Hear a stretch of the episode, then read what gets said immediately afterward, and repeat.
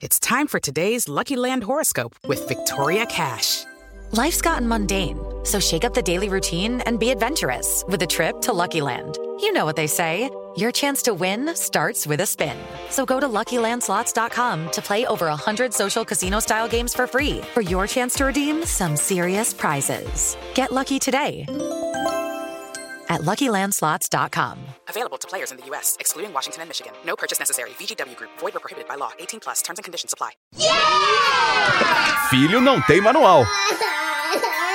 Mas bem que poderia. Manual do Filho, com o psicólogo Tiago Tamborini, especializado em comportamento de crianças e adolescentes. Olá, queridos! Vocês, pais, educadores, você que é avô, é tia, você até é irmã mais velha, tá querendo ajudar aí os seus pais a encontrar uma forma mais bacana de educar. Tá achando que eles estão errando no rolê? Quer usar esse podcast para ajudar aí alguém a entender mais sobre educação dos filhos, dos netos, dos irmãos, enfim, de quem quer que seja aí.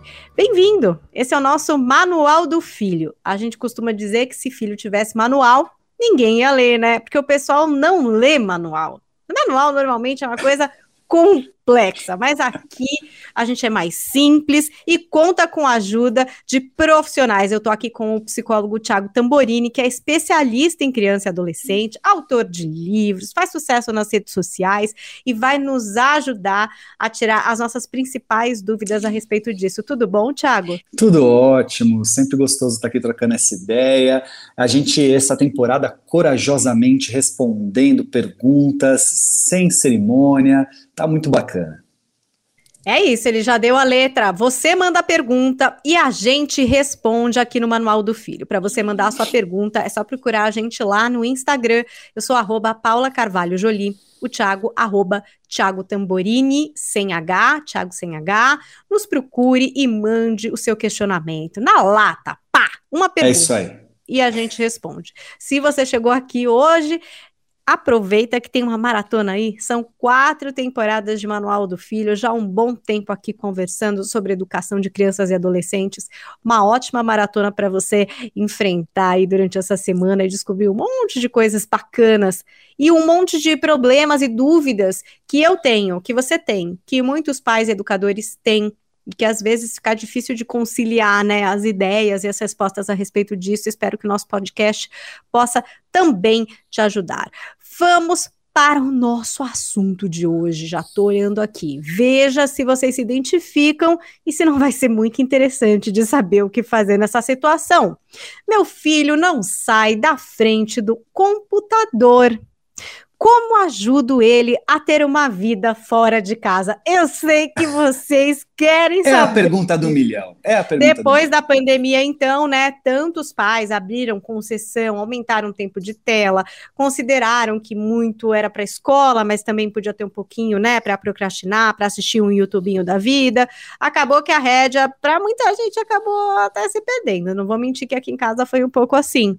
Mas agora, talvez a hora de retomar e de entender como é que a gente pode contribuir, né, Tiago? Porque às vezes o que eu percebo é que os pais, ao invés de contribuir, a gente sabe aqui, é, é ruim falar isso, que eu também sou mãe, né?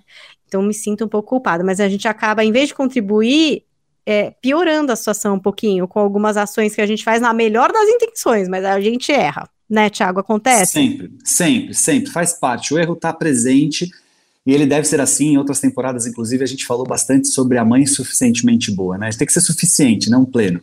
Mas a verdade é a seguinte: olha, diferentes idades, diferentes contextos e respostas para essa pergunta. É importante a gente contextualizar.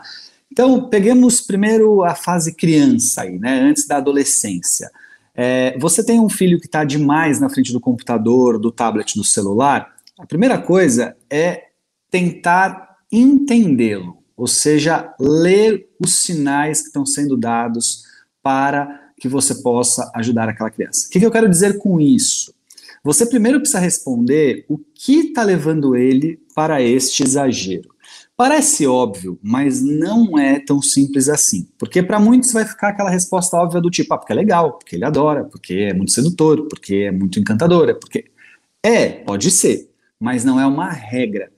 Muitas crianças, e aí eu vou incluir também os adolescentes, né? Nesse caso cabe, é, buscam o computador, o jogo, o, a tela para assistir um vídeo no YouTube como forma de fuga de dificuldades de relacionamento, de dificuldades de inserção no social, de se sentir sozinho e não se colocar diante de um grupo, é, uma timidez excessiva, até mesmo quadros de depressão. Então, a primeira coisa é você observar o seu filho e responder primeiro se é mesmo só o caso de uma sedução que aquela telinha traz, ou se parte desta sedução está ligada a como ele está se relacionando na vida social. Então, crianças que estão com dificuldades de socialização, com dificuldades de enfrentar ali sua timidez, ou se sentindo sozinhas, tenderão a ficar mais tempo na frente da tela, seja ela um computador, um celular, um videogame, um tablet, assim por diante. Então, beleza. Respondido isso, caso seja apenas uma situação de sedução, ou seja, seu filho está ali na frente muito, porque é legal pra caramba, ele adora jogar videogame, ponto final, mas ele tem amigos, ele tem convites, ele é sociável, é, ele joga bola, é, faz natação, faz balé, faz judô, sei lá, coisas desse tipo. Então, talvez seja o caso mesmo de você voltar umas casinhas aí no nosso podcast aqui, ouvir a gente falando, por exemplo, sobre limites. A gente tem episódios específicos sobre isso, e você estabelecer limites que permitam ele, então, já que ele tem essa oferta fora, só permitir que essas ofertas façam mais. Uh, sejam mais uh, vistas, ou seja, mais desejáveis, a partir do momento que você pôs um limite que ele não poderá ficar na frente da tela, do computador, do celular. Não cabe aqui a gente retomar como fazer isso, até porque a gente já tem vários episódios que a gente falou sobre isso. É só voltar aí que a gente tem, tem como ajudar. Mas, nesse caso, imponha limites. Ou seja, tempo e restrição de uso, é, o que vai fazer, coisas do gênero. Já que, ao fazer isso, talvez ele tope os convites que ele tem de jogar bola, de fazer as coisas dele, de encontrar com os amigos no prédio e nadar, é, coisas desse tipo. Ou simplesmente andar de bicicleta, não fazer nada também. Beleza.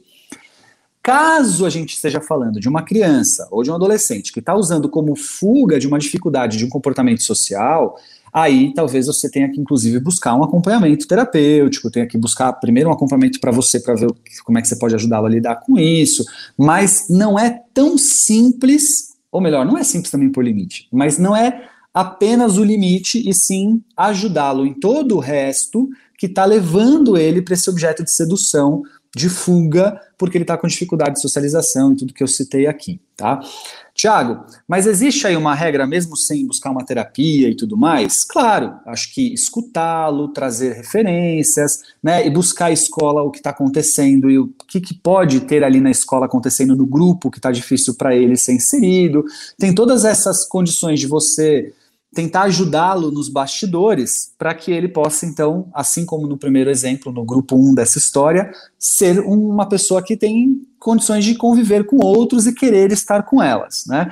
Mas a gente tem que entender que não é também algo que às vezes sozinho os pais dão conta, às vezes precisa de, um, de, um, de uma ajuda psicológica. No caso do adolescente, que aí eu quero te ouvir, Paulinha, disso que eu estou dizendo, é, do caso do adolescente, a gente inclui o fator de que o adolescente, por natureza, busca mais caverna.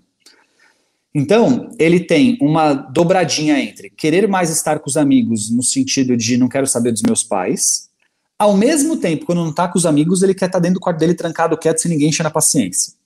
Normal, faz parte do jogo, e, de novo, o seu desafio como pai como mãe é entender se isso tá tudo bem, porque ele continua com a vida dele, ou se ele está num quadro mais depressivo, de algum outro tipo de angústia que ele possa estar tá vivendo, porque ele não está conseguindo se socializar.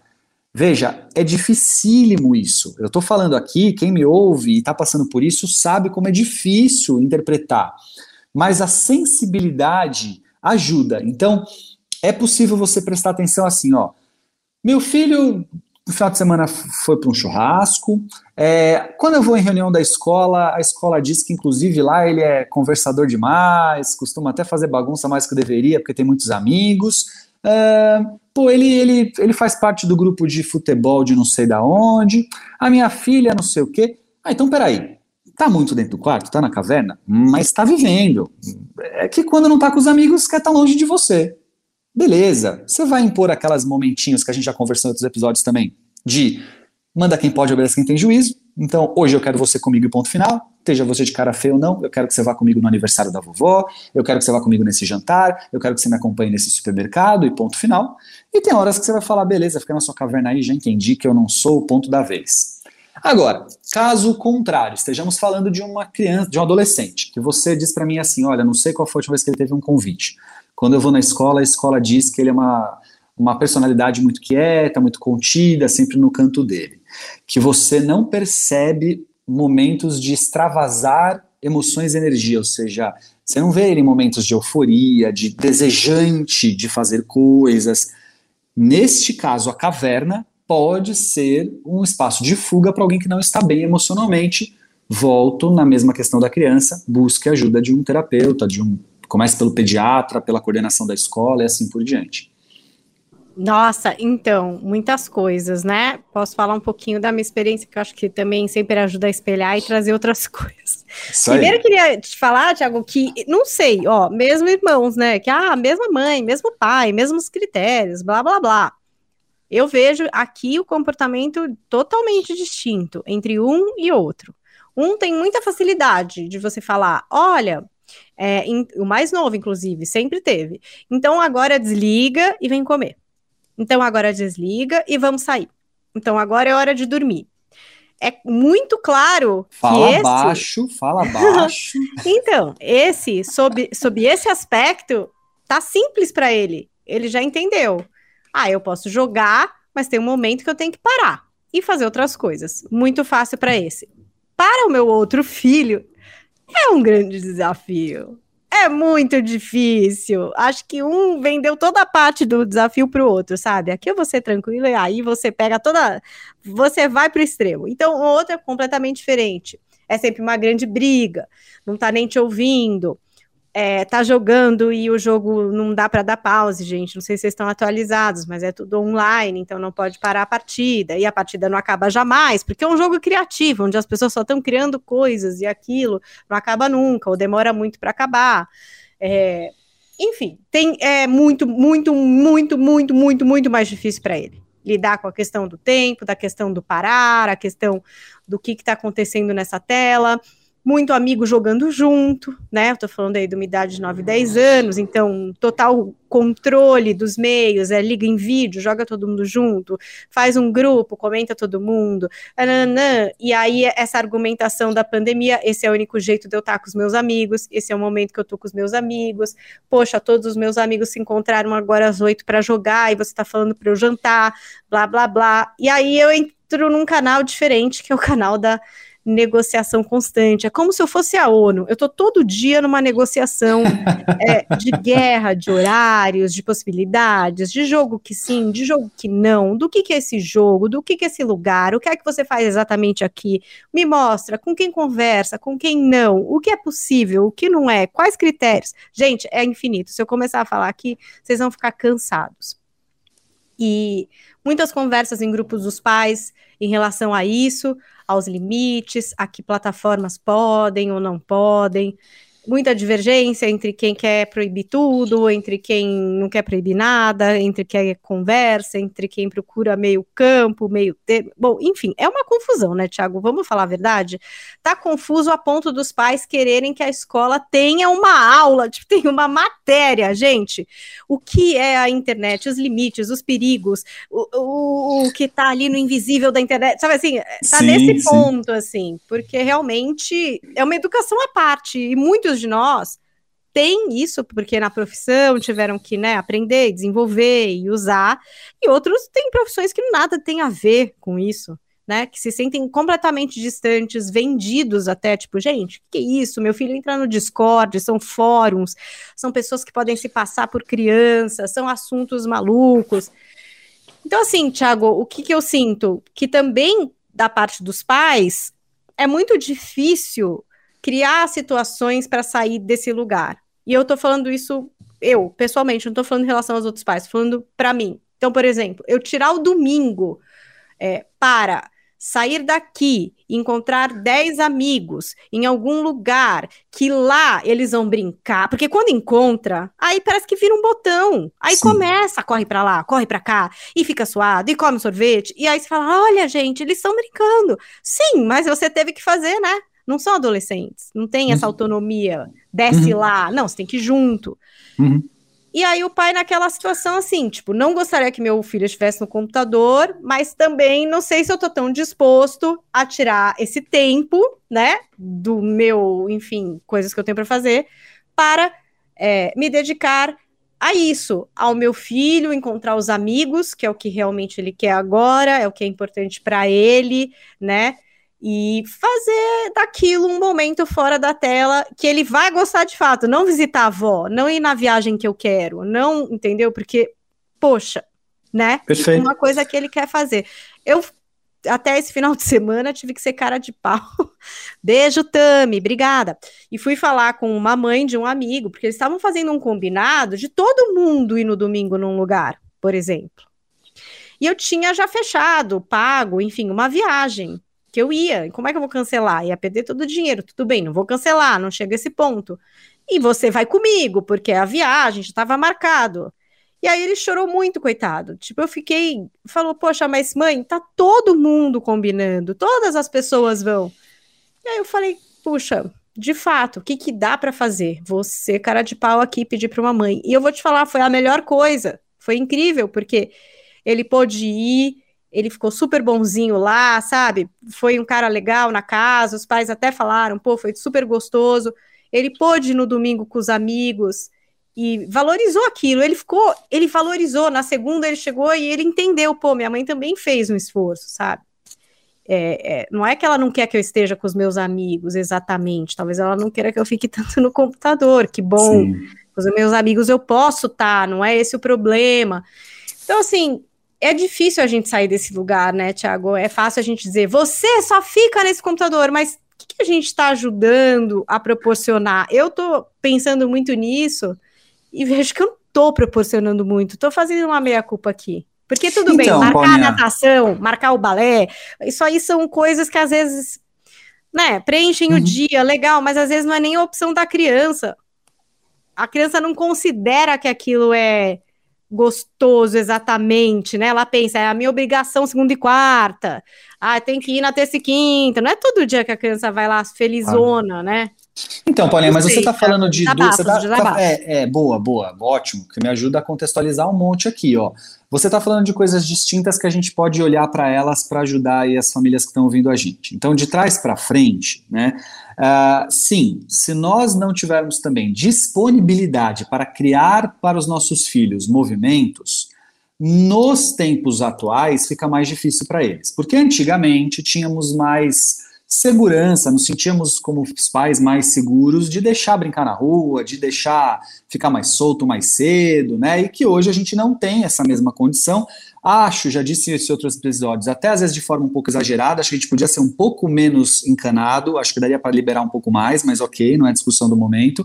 O fato é que sim, nós temos que nos disponibilizar também a oferecer mais coisas. Eu me lembro que final de semana passado aí, quem me segue em rede social viu, eu brinquei com a minha filha com tinta spray de pintar quadros. Ela estava na escola lá aprendendo a diferença entre pichação e grafite, o que, que é arte, o que, que é vandalismo, toda pilhada com isso, não tive dúvidas, comprei tinta spray, comprei cartolina, não sei o que, criamos quadros, inclusive já foi enquadrado alguns deles, né?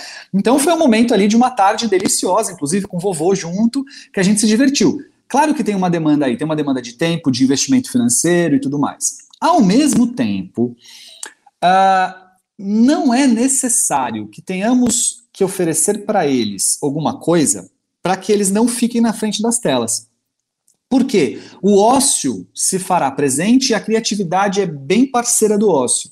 Então, se a gente nos, nos, pegar como exemplo, quantas vezes você não brincou sozinha porque não tinha tablet, não tinha celular, não tinha televisão, não era hora do, do, do desenho, era 8 horas da noite, estava passando o Jornal Nacional, né? E você não tinha desenho para assistir, não tinha tablet, não tinha celular e tal, e você inventava moda né? Você ia brincar de sei lá o quê. E as crianças fazem muito isso. Quem tem criança em casa sabe.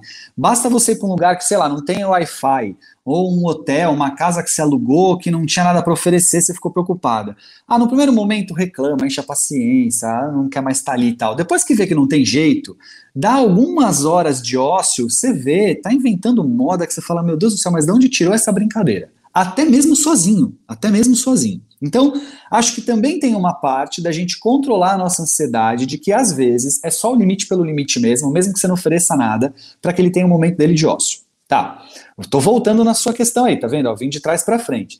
Aí chegamos na parte que envolve. Tô menos culpada agora, aquelas. É, pode ficar. Aí a gente chega na parte que envolve essas negociações constantes, essa coisa da onda aí que eu achei mal barato você falando aí, tá? Por quê? Porque eu entendo que os pais estão perdendo muito da condição de entender que eles são soberanos sobre as decisões e que o compartilhamento que envolve a negociação precisa ser em menor escala, porque senão é o que você disse, você entra numa, num looping louco, né, e não dá conta disso. Claro que personalidades e personalidades, dinâmicas de casa e dinâmicas de casa, cada um com o seu, mas eu diria que vale para você aí uma recomendação, que talvez outros possam nos ouvir e comprá-la também, que é negociar menos e trazer mais a coisa pronta, ainda que no primeiro momento isso traga muita intensidade, tá? Então, por exemplo, minha filha está com 7 anos de idade, começou um, um trauma lá em casa, porque ela queria assistir antes de dormir um episódio de uma série que ela está adorando. Beleza, então o combinado era assistir um episódio de uma série que ela tá adorando. O que acontecia quando acabava um episódio? Ela queria o segundo. E aí, em determinados momentos se negociava, outros não, hoje tá tarde, amanhã não tá tarde, até que eu criei uma regra que é só um, não importa o horário, será só um. Aconteça o que acontecer, só um. Por que eu fiz isso? Para acabar com a loucura que estávamos na nossa relação. Num primeiro momento, horrível. Eu passei duas, três semanas que tiro porrada de bomba toda noite, toda noite. Hoje virou a rotina dela. Ela mesma desliga. Mas não foi fácil. E eu tô dando um exemplo positivo, poderia dar outros que não foram, tá bom? Também é fácil falar do que deu certo aqui, né? Mas ah, eu, eu uso esse exemplo positivo para contextualizar o que a gente está dizendo aqui. Às vezes a gente não percebe que nós criamos uma dinâmica de negociação que estabelece na relação uma dinâmica tão ruim tão, tão, tão estressante que é melhor você passar por um primeiro por um estresse inicial que pode durar semanas, mas que tem fim, do que um looping que não tem fim, que só se retroalimenta, tá? Ela tem sete anos, quanto mais velho, mais difícil, depende do perfil da criança também, tem tudo isso que eu disse antes, mas serve como um exemplo. Nem sempre a negociação ela precisa acontecer do jeito que ela acontece, e digo, até vou até além. Às vezes, inclusive, ela gera angústia na criança quando ela é exagerada, porque tem horas que quem decide mesmo é o pai e a mãe, porque a criança sozinha não dá conta de se autorregular. Então tá, gente, desabafei, recebi uns conselhos aqui, vamos fechar a ONU. Mentira, a ONU vai ficar aberta, mas com mais decretos, assim, pontuais. É, Acho que eu você, entendi esse recado. Você é, negocia. É eu, eu, vou abrir, eu vou chamar o pessoal para negociar a paz agora. Vai ser um Isso pouquinho aí. diferente, Irã, aquelas loucas. Chamando o filho de Irã. Não é Irã, não, é João. Mas tudo bem. Então, olha, gente, espero que vocês tenham capturado alguma coisa de bom desse papo. Eu sei que é, é bem complexo esse assunto aqui, tem inúmeras coisas, questão de segurança digital. Olha, isso é o que mais tem tido nos meus grupos de mães os debates mais acalorados e onde todo mundo contribui e quer um pai ajudar o outro, a escola ajudar os pais, os pais perguntarem para a escola é essa questão do uso das tecnologias, principalmente no pós-pandemia. E se você tem uma dúvida específica, aproveita e manda para a gente a sua pergunta objetiva a respeito do assunto, que daí a gente pode trazer é, e aprofundar esse papo aqui no nosso podcast, no nosso Manual do Filho, que está na quarta temporada. Aproveita para fazer uma maratona. Obrigada, Thiago, pela sua Eba. contribuição sempre brilhante, sempre abrindo a mente de pais, educadores, mães e desesperados. que bom, muito bom estar aqui. E procure a gente lá nas redes sociais se quiser bater um papo aqui sobre o nosso Manual do Filho. Eu sou arroba Paula Carvalho Jolie. Thiago também por lá, né, Thiago? Thiago Tamborini, o Thiago é sem H. E a semana que vem tem mais, a gente responde a mais uma pergunta nessa quarta temporada do nosso Manual do Filho, podcast Jovem Pan sobre educação de crianças e adolescentes. Até lá, tchau, Thiago. Até mais, tchau, tchau. Yeah! Filho não tem manual. Mas bem que poderia. Manual do Filho, com o psicólogo Tiago Tamborini, especializado em comportamento de crianças e adolescentes.